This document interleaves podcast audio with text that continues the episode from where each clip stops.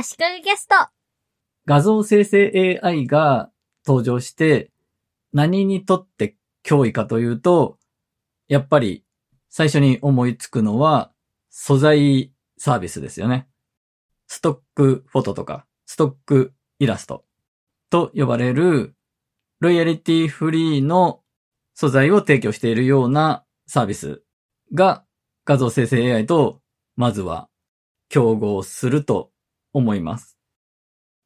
なお、ロイヤリティフリーという言葉がわかるようなわかんないような言葉なんですが、ロイヤリティは特許権、商標権、著作権などの使用料のことで、それがフリー。特許権、商標権、著作権などの使用料を払わなくていいよという意味なんですが、イコール完全無料というわけではなくて、ロイヤリティフリーの無料の素材もあれば、有料の素材もあります。実際に使う上では、独占使用権がないというのが一番ポイントになってくると思うんですが、同じ画像を購入した誰もが広告だったり何だったりに使えますよと。なので、ロイヤリティフリーの画像を広告に使ったら、ライバル会社に同じ画像を使って広告を出されるみたいなことも起こりうるんですね。そういう独占使用権がない分お安く使えると。別途高い値段を払うことによって独占使用権を得られるような素材サービスもあります。通常、写真やイラストなどはライセンスの契約時に使用する媒体、使用期間などが決められて、同じ素材をまた別のポスターに使うとか、広告のビジュアルに使うときには、別途契約が必要になるんですが、そういうのもない。あらかじめ規約で決められてる範囲内であれば、いろんな媒体で期限の縛りもなく使えるというのがロイヤリティフリーの素材ということですね。で、話が戻りますが、オーダーメイドでカメラマンに撮影してもらったり、イラストレーターに描いてもらったりするわけではなく、こんな感じの画像、あるいはイラストが、そこそこの値段で欲しいんだよね、使いたいんだよね、というケースに利用するのが、ロイヤリティフリーの素材なので、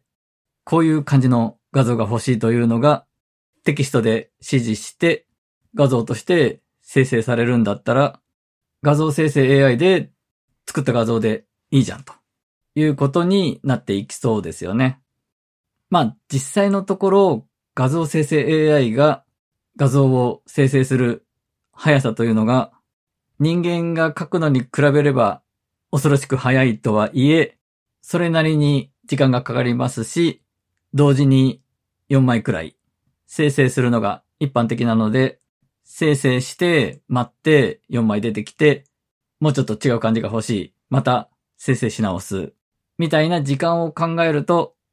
素材サービスでキーワードを入れて検索して探す方が効率がいいというのが現状だとは思います。とはいえ、この先、どんどん画像生成 AI も早くたくさんの画像を作れるようになるでしょうし、こういう画像が欲しいという時に、ラフな感じの絵を綺麗なイラストであったり、写真っぽいものであったりに作り変えてくれるというか、清書してくれるみたいなこともできたりしますし、素材サービスにとって脅威なことは変わらないですよね。で、前置きが長かったですが、素材サービス側も画像生成 AI を積極的に利用していこうという方向性になっているように感じます。で、私が利用しているフリーピックという素材サービスがあるんですが、このフリーピックもかなり AI に今力を入れています。AI 云々の前から私は年間プランでフリーピックの有料ユーザーなんですが、たまたまこのフリーピックが AI にすごく力を入れていて、フリーピックを選んでよかったなと思っています。まず、フリーピックピカソという今流行りのリアルタイム生成のサービスを提供しています。これは2つのキャンバスが並んでいて、左側に絵を描いたり、写真を貼り付けたりすると、右側に画像生成 AI がリアルタイムで生成した画像を表示します。テキストプロンプトで文字による指示でどういう画像を作るかを指示できます。これ、ウェブカメラを利用して自分の姿を映して、それをベースに可愛い女の子のイラストをリアルタイム生成したりできるので、ちょっと面白いです。画面共有にして自分の使い慣れたお絵かきツールとかで絵を描きながらリアルタイム生成とかもできます。このリアルタイム生成のピカソは多分まだ登場して2ヶ月ぐらいとか、そのくらいじゃないかと思うんですが、つい最近普通にプロンプトで生成できる AI イメージジェネレーターという機能も提供が始まりました。そして AI エディターという画像加工の機能だと思うんですが、新機能も登場予定と書いてあります。画像の背景を透明にするみたいな機能は今でもあるんですが、多分 AI エディターは背景を透明にしたり、明るさ、コントラストみたいな画像の見栄えを良くするための加工をある程度自動でやってくれるような機能なんじゃないかと思います。他にも AI 機能として AI プレゼンテーションメーカーというプレゼンスライドの作成機能がありました。これは画像生成 AI とは関係ないですね。で、そこを選んでみたら、スライズ Go という別サービスに移動しました。もともとあったサービスをフリーピックが買収したんじゃないかと思うんですが、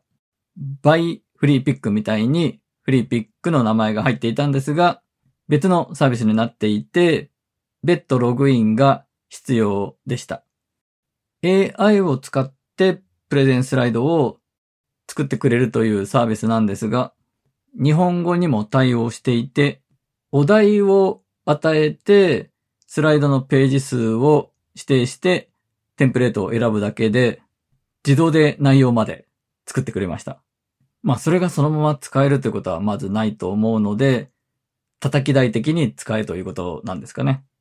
そして、フリーピックには、画像生成 AI で作られた画像、イラストとか、写真っぽいものとかが素材として提供されています。普通に画像を探そうとして何かキーワードを入れて検索すると、生成 AI で作られた画像も引っかかって出てきます。それが嫌だと。AI 画像は使いたくないという人のために AI 画像は除くという設定をして絞り込むこともできます。逆に AI 画像だけという設定もできて、さらに何の画像生成 AI で生成した画像かでも絞り込めるようになっています。 Midjourney、Stable Diffusion、DALL-E の3種類から選べるようになっています。そして画像生成 AI で作られた画像には、どういうプロンプトで生成した画像なのかの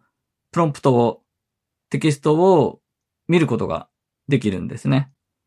ということは、同じような画像を作りたいと、画像生成 AI で作りたいという時のプロンプトの参考としても使うことができるんですね。そこで何の画像生成 AI のツールで生成したかを絞り込める機能が生きてくるんですね。自分の使っている画像生成 AI のツールで絞り込んで、プロンプトを参考にすれば、同じような画像が生成されやすいということですからね。今確認してみたんですが、この画像生成 AI で生成された画像のプロンプトを見る機能は、フリーピックの有料プランのユーザーにしか使えない機能でした。さすがにこのプロンプトに価値があるということは、フリーピック側も分かってるんですね。今回は以上です。足利工事がお届けしました。